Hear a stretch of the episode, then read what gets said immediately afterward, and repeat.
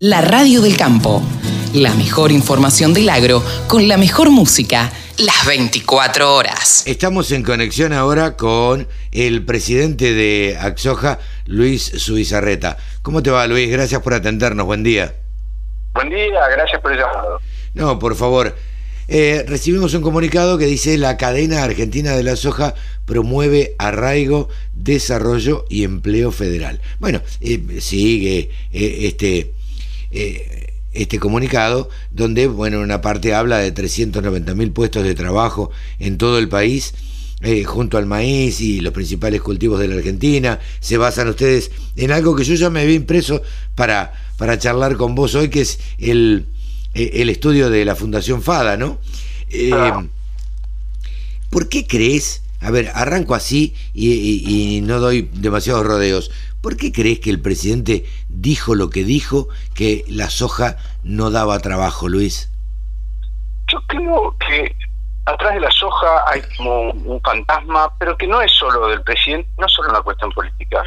La verdad es que me parece que eh, hay eh, parte de la sociedad urbana que tiene esa visión y me parece que desde el sector nosotros tenemos que, bueno, intentar desmitificar a la soja y mostrarle a la gente que la soja fue tal vez uno de los principales contribuyentes a que en los últimos 30 años la Argentina este, no haya caído en un debacle, porque eh, aún con corriente en contra y con enormes retenciones y con situaciones de mercado complejas, eh, la cadena de la soja incrementó su producción y su aporte de empleos a la sociedad de un modo eh, a tasa china, diría. Claro. Yo creo uno de los muchísimos, o tal vez uno de los únicos sectores, no solo la soja, sino la cadena agroindustrial, que en estos últimos 30 años tuvo un crecimiento constante y además eh, sustentado en el tiempo y que permitió eh, que las exportaciones argentinas, eh, bueno, este, se mantengan en un cierto nivel, que no eran más, eh, y, además de hacer aportes eh, de impuestos enormes para contribuir con bueno todas las necesidades de nuestro país. Sí. Es decir, la, yo creo que, que, que la Argentina tiene que estar orgullosa de tener una cadena agroindustrial eh, que en los últimos 30 años eh, puso los pantalones largos y es, eh, digamos, uno de los pocos sectores de punta competitivos de Argentina, insisto, pese a todas las trabas que tiene. Entonces, bueno, tenemos que de alguna manera mostrarle al público que la cadena de soja no solo genera empleo para algunos pocos, sino que genera empleo a cientos de miles de personas, como dijiste recién, y que derrama en toda la población. Absolutamente. Y además eh, eh, eh, genera dólares, genera exportaciones. más del 25% del total de exportaciones argentinas provienen de la cadena de soja. Entonces, bueno, me parece que eso hay un grupo importante de gente que no lo ve y que tiene un preconcepto distinto y, una sensación de que, bueno, eh, esta cadena eh, es otra cosa. Y, bueno, este, yo te agradezco que me llames porque me parece que nuestra nuestra obligación es comunicarlo, es convencer a todos los que piensan distinto. Y es más, te voy a decir una cosa que quizás suena rara, pero creo que los dichos del presidente eh, nos deberían ayudar justamente para poner este tema en, el debate y para mostrarle a toda esa gente que piensa de esa manera eh, cuál es la realidad. Y además lo más importante de todo es que esta cadena todavía tiene un enorme potencial para seguir creciendo y seguir aportando a la Argentina. Si eh, bueno entre todos y en eso estamos trabajando muy bien con el gobierno en buscar darle este, más competitiva a las cadenas agroindustriales a través del Consejo Agroindustrial Argentino, con lo cual, eh, bueno, yo diría que el gobierno eh, conoce esta, historia y sabe muy bien que, que, que, bueno, parte de las oportunidades de salida de la crisis van a pasar en los próximos años en potenciar las cadenas agroindustriales y en eh, incrementar o duplicar casi nuestras exportaciones y la generación de empleo atrás de ese crecimiento de nuestras cadenas. A vos te toca, a vos te toca presidir la, la cadena de la soja, una de las, las cadenas más importantes eh, que tiene la Argentina, eh, uno de los cultivos más importantes que tiene la Argentina. Eh, yo creo, y vos te metiste al principio en un tema que a mí me interesa conversar y que seguramente a, a todos los que estamos involucrados en el campo también, que es la comunicación. yo creo que a ver, personalmente opino, y esto es una cuestión mía, eh, que el presidente comunica mal y es su propio vocero y nunca un presidente debe ser su propio vocero. Punto uno. Dicho esto, digo, eh, lo están asesorando mal si dice una cosa como, como la que dice. Pero también debemos reconocer que el campo no está comunicando bien y no está llegando bien a los grandes centros urbanos, a la población urbana, y existe este preconcepto del cual vos hablabas, de que el sojero es un productor agropecuario, que está lleno de camionetas 4x4 y que bla, bla, bla, bla, y ese discurso que la verdad que no suma, me parece. Totalmente. Bueno, pero justamente esta demostración eh, que el presidente piensa eso, bueno, nos tiene que empujar a salir de, bueno, de lo que venimos haciendo, que eh, en general nosotros comunicamos entre nosotros y nos hablamos entre nosotros y dentro del mismo sector eh, nos entusiasmamos y nos tiramos flores y decimos lo bien que estamos haciendo las cosas. Sí, sí. Y creo que tenemos que, bueno, no sé cómo, yo no tengo una respuesta, pero tenemos que buscar cambiar ese chip y estar un poquitito más en la comunicación a la ciudad, a los que no piensan igual, porque es el desafío también. Nosotros tenemos que ir a, convencer y a entusiasmar a los que no piensan igual.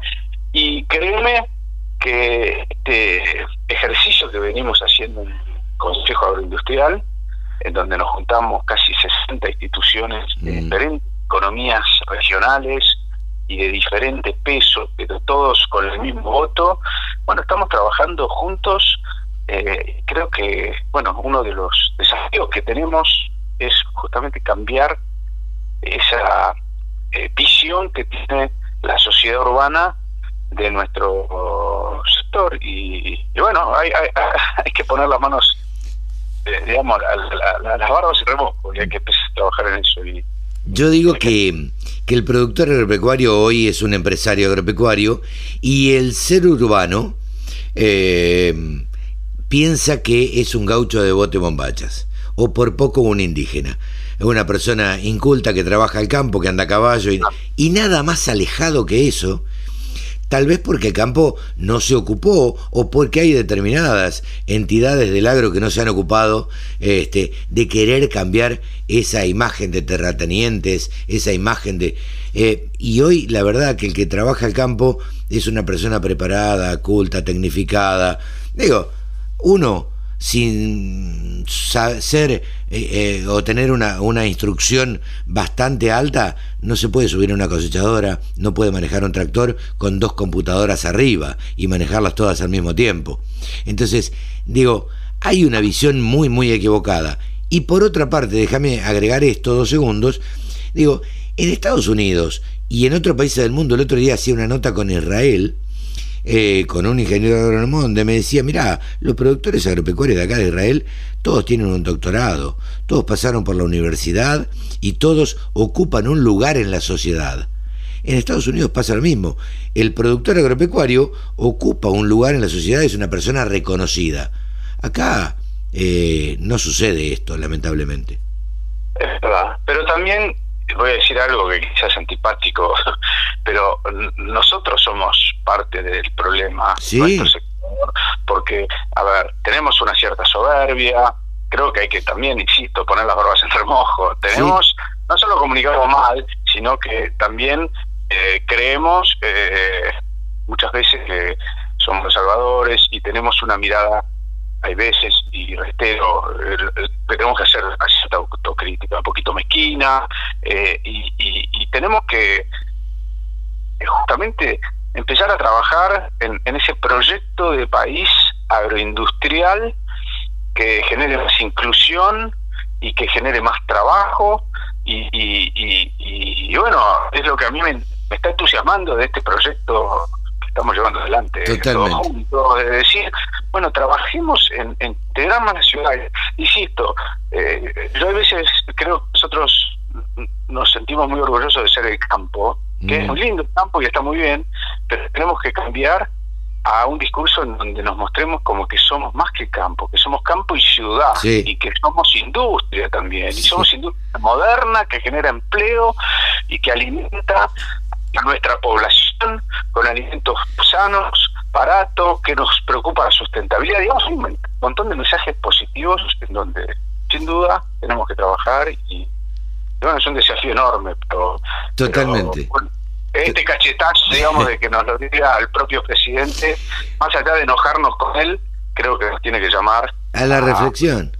A la recepción del mensaje y a ver cómo, cómo cambiamos esa, esa, esa visión equivocada, pero que bueno, por ahí, ¿no? Nunca, nunca hemos querido el campo y me parece, y, y ¿sabes por dónde pasa a mi criterio? muchos me lo van a discutir. Gracias por decir vos esto, pues a mí me ha costado muchas peleas con los productores agropecuarios cuando digo que son un poco egoístas. Pero, ¿sabes por dónde pienso que pasa? Y, me encantaría que, que alguna vez lo podamos charlar un poco más en extenso. Para mí pasa por la educación. Porque creo que ni vos ni yo cuando fuimos al primario o al secundario, nadie nos contó cuántas patas tiene una vaca o cuántos kilos de maíz daba este, por hectárea un determinado campo en una determinada zona. Ni tampoco nos hablaron de la soja, ni cuánta mano de obra ocupaba el campo, ni cuánto le generaba al país. Esto no se ve aún en el secundario ni en el primario, de ningún tipo. Entonces, si vos no le enseñás esto a alguien, nadie lo va a conocer. Yo desafié, siempre cuento que en el año 2008 desafié a mi hijo un día porque me dijo, viste, estábamos hablando en pleno, en pleno lío del campo y la ciudad, mi hijo me dice, papá, vos siempre hablando eh, del campo. entonces le dije, bueno, abrí la heladera y tráeme algo que no sea del campo. Claro. Entonces abrió la heladera y enojado y desafiante me trajo la sabora. Digo, no, pero Claro, pero le digo, no, no, esto es una planta, es, es una semilla. Bueno, entonces toma y me trajo la Coca-Cola. Le dije, pero se, endulza con caña de azúcar, le digo, se endulza con azúcar, esto este, y tiene cafeína, eh, es del campo también. Bueno, entonces no hay nada. No, claro, en una heladera no hay nada que no venga del campo. Entonces, eh, me parece que tenemos que empezar a tratar de llegarle al ser urbano, como digo yo, de otra manera y tratar de decirle que los que trabajamos el campo, los que trabajan el campo, ah, trabajamos, dijo el mosquito, eh, eh, somos los que producimos ingresos al país y no somos tan malos como se nos pinta desde, un, desde algunos determinados sectores. Sí, tampoco somos los salvadores. no, no, no, somos un estamento importante y, formamos parte de esta sociedad también. O sea, un poco.